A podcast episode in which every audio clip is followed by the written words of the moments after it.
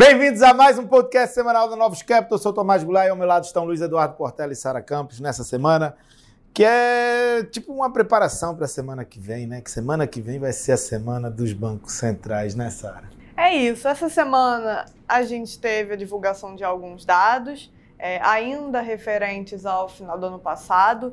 Né, o, quando a gente olha para o hard data, a gente teve o PIB do último, do último TRI de 2022 e o, alguns dados ainda remanescentes ali do mês de dezembro. Então, PIB no Q4, apesar de ter vindo um pouquinho mais forte, é, foi com uma composição ruim. Quando a gente olha para o consumo, é, foi mais fraco que o trimestre anterior. E, além disso, a parte de investimento também foi negativa, principalmente por causa da parte de investimento residencial.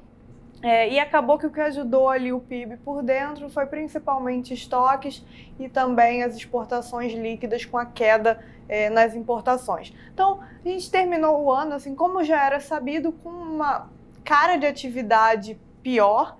Então, dezembro, os dados desaceleraram. A gente já chegou a comentar sobre isso aqui, que tem algumas coisas que a gente acha é, que podem ter sido ali impactadas por fatores pontuais é, como nevasca, ajuste sazonal, mas de qualquer forma, é, mesmo desconsiderando esses fatores, a, o último tri do, do ano passado foi um trimestre de atividade um pouco mais fraca e também com a, o cenário inflacionário um pouco melhor. Né? Então, quando a gente olha é, para CPI, para PCI, que, a gente, é, que também teve divulgação essa semana, e analisa a, as métricas que o Fed chamou atenção recentemente, que é principalmente três meses anualizado, a gente observou, é, sem dúvidas, uma, uma melhora disso, né, dessas métricas nos três últimos meses do ano.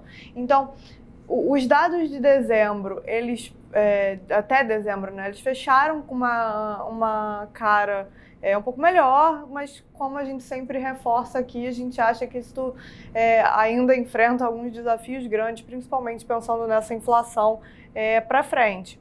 E quando a gente olha para outras regiões do mundo, né, inclusive essa semana a gente teve dado de inflação é, para Tóquio, que é uma, uma prévia ali para o dado de, de, inflação nacional do, do Japão. A gente teve número de inflação da Austrália, número de inflação da Nova Zelândia, é, todos surpreendendo para cima. Então a gente ainda não faz, é, como a gente gosta de ressaltar, ainda não comemora é, que o, o, pior da, da inflação já passou, pra, é, já passou, principalmente quando a gente analisa as métricas subjacentes. E de Banco Central, a gente teve a decisão do, do Canadá essa semana. É, como a gente esperava, e era ali o, o, o base case, eles deram um aumento de, de 25 bips.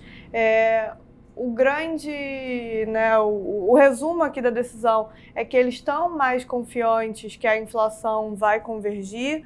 É, e aí para frente eles acreditam que o cenário base é a manutenção do juro no patamar atual, é, condicional a esse cenário de inflação é, mais benigno. Então, no cenário deles, a inflação já cai para 3% no meio do ano e depois desacelera para 2% no, no ano que vem. Então, se isso acontece, eles acham que o, o, a gente já chegou lá no Canadá ao, ao fim do ciclo.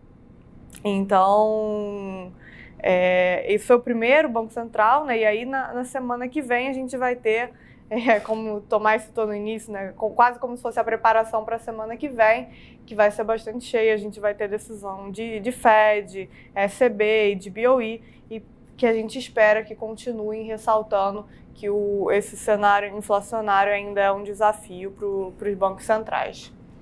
Bom, é isso. A gente já, já vinha de uma semana né, passada aí de alguns diretores do FED sinalizando que vão reduzir o ritmo para 25, então o mercado já estava se animando. Banco Central do Canadá hoje sinalizou o fim do ciclo. Então o mercado ele, ele segue comprando ali o cenário ótimo, né, que a gente chama aqui de né, Goldilocks. Né? Então a economia desacelerou já, não o suficiente para ter recessão, mas a inflação vai cair, vai convergir. É, estamos no final do ciclo né, de, de do, do, Fed, muita gente falando que né, vai ter essa alta semana que vem de 25, que vamos ter a última é, em março de 25, que vão parar é, para olhar. É, o mercado comprou nessa narrativa e segue aí num rally é, é muito grande, tá? principalmente em ações né, ligadas à tecnologia. Né? Se pegar as ações que mais caíram é, ano passado, né, são, são as que estão mais subindo é, esse ano. Né? O mercado comprando aí, inclusive ações que estão vindo um resultado né, piores. Né? A gente né, pegou aqui uma, é, uma referência, né, que o mercado está tá vendo um resultado pior com uma sinalização de que o pior é, passou e vamos olhar é, para frente. Né? Então, acho que isso expressa o excesso de liquidez que a gente está vendo nesse do ano. É, acho que a China também está ajudando a inundar o mercado aí de, é, é, com liquidez, com essa, essa reabertura é, global. Né? E as bolsas tiveram uma semana aí muito forte. Né? A bolsa americana, o S&P 500 subindo 3% da semana, o Nasdaq 5%, Europa né, mais 1,5%. Europa que está com início de ano aí muito forte, né, subindo 10% aí no ano. É, a WZ, nossa bolsa em dólar, acompanhou, subiu 2,5%, né, muito por causa do dólar, né, o Ibovespa subiu apenas 0,5% aí na semana. Mercado de juros né, globais, né, uma leve alta, né, juros nos Estados Unidos subiu aí de 3 a, a 5 bips na semana, né, acho que já se preparando aí para os anúncios de semana que vem. Né, o dólar durante a semana né, ficou estável na maioria das moedas, com exceção é, do, da moeda australiana e do real, que andaram é, 2%. Né? E na commodity, o petróleo teve uma semana de realização, né, caiu é, 2%, a gente acha que ele vai se, é, seguir aí numa tendência é, de alta aí com a, com a reabertura é, de China. Tá? Então, uma semana animada. É, semana que vem vai ser muito agitada. É, e, eu acho que os bancos centrais, o, né, o Banco Central americano vai tentar segurar essa euforia é, no mercado. Né? Os indicadores de mercado de trabalho seguem muito aquecidos. Né? Essa semana teve um Dow Jobs, que é um indicador semanal que a gente está acompanhando, né? continua é, é, é, caindo os novos pedidos aí de, de auxílio-desemprego. Então mostra que o mercado segue aquecido. Vamos ter muitos indicadores importantes semana que vem. Né? É, o payroll sexta-feira. Tem payroll, tem ISM, tem ECI, que é uma das métricas mais importante de, de salário, vai ter bastante coisa. Além disso, a gente tem né, resultados é, de empresas importantes é, americanas, né, como é, vamos ter Apple, né, vamos ter Google, né, vamos ter é, a Meta, vamos ter decisão, decisões da, da OPEC também, né, para falar sobre o estoque de, é, de petróleo. E eu acho que esse início de ano foi muito forte, né? E acredito que o Fed e o Banco Central Europeu vão tentar segurar essa furia no mercado e falar que conseguir subir nos juros, tá? Então a gente pode ter uma surpresa aí é, semana que vem. E o Brasil segue né, na, na confusão, né? Riscos fiscais segue aumentando, né, discussão em relação à meta também segue nos dos jornais, isso tem feito com os ativos brasileiros aqui, principalmente os juros, não, não consigam né, performar junto com, com, os outros emergentes. Né? A gente teve mais uma semana aí de abertura de juros aqui, acho que já dá um pouco na expectativa do Copom semana que vem. É, exatamente. O, a gente viu né, desde semana passada toda essa discussão sobre mudança de metas. Tem declarações do ministro Haddad de que, olha, a gente não precisa mudar a meta, a gente acomoda dentro da banda, então, claramente demonstrando que a, meta informal é mais alta. É, apesar de CMN não tomar uma decisão, mostra que esse governo não vai se empenhar a trabalhar com uma inflação mais baixa. Então, é, e isso cobra o seu preço via ativos, o Focus, você mesmo com é, o IPCA tendo vindo ligeiramente acima do que era esperado. Mas quando a gente pega a, as métricas de núcleos, tira três meses, anualiza, né, como o Fed vem falando para fazer nos Estados Unidos, a gente faz a mesma coisa aqui no Brasil. Já chegou a né, ficar rodando por volta de 12%, aí depois de você ter tido é, a desoneração da gasolina, ter, assim como efeito secundário, eles recuaram bastante, já estão dentro, do, do né, dentro da banda, da meta.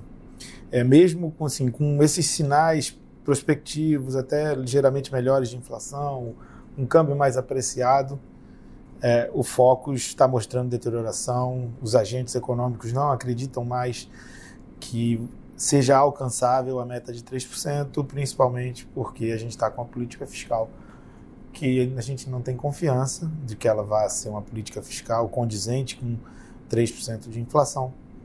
E o governo está deixando bem claro de que ele não, não faz nenhum, não faria nenhum sacrifício por isso.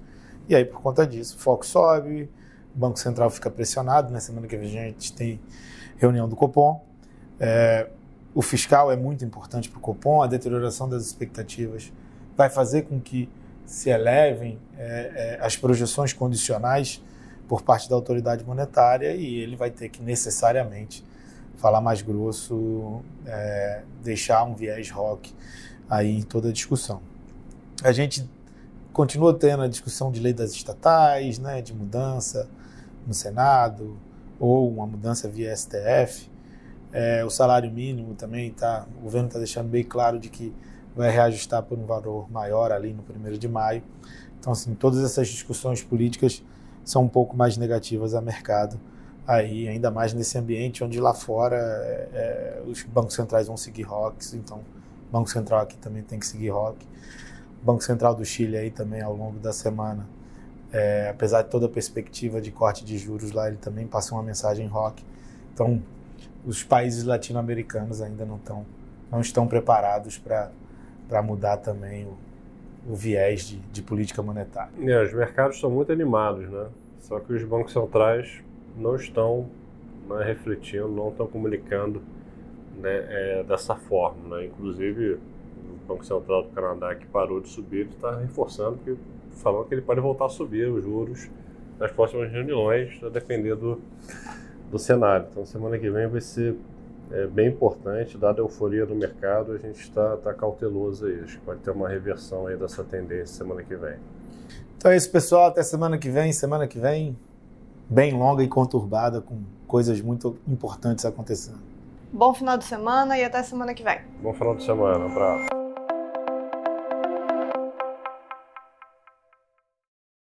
A Novos Capital, gestora de recursos limitada, não comercializa nem distribui cotas de fundos de investimento ou qualquer outro ativo financeiro. Este podcast não constitui uma oferta de serviço pela Novos e tem caráter meramente informativo. A Novos utiliza informações de fontes que acredita serem confiáveis, mas não se responsabiliza pela exatidão de quaisquer das informações assim obtidas e utilizadas neste podcast, as quais não foram independentemente verificadas. Estas informações podem estar desatualizadas ou sujeitas a opiniões divergentes. Este conteúdo não constitui uma opinião ou recomendação, legal ou de qualquer outra natureza, por parte da Novos, e não leva em consideração a situação particular de qualquer pessoa. A utilização das informações aqui contidas se dará exclusivamente por conta e risco de seu usuário. Antes de tomar qualquer decisão acerca de seus investimentos, a Novos recomenda ao interessado que consulte seu próprio consultor legal.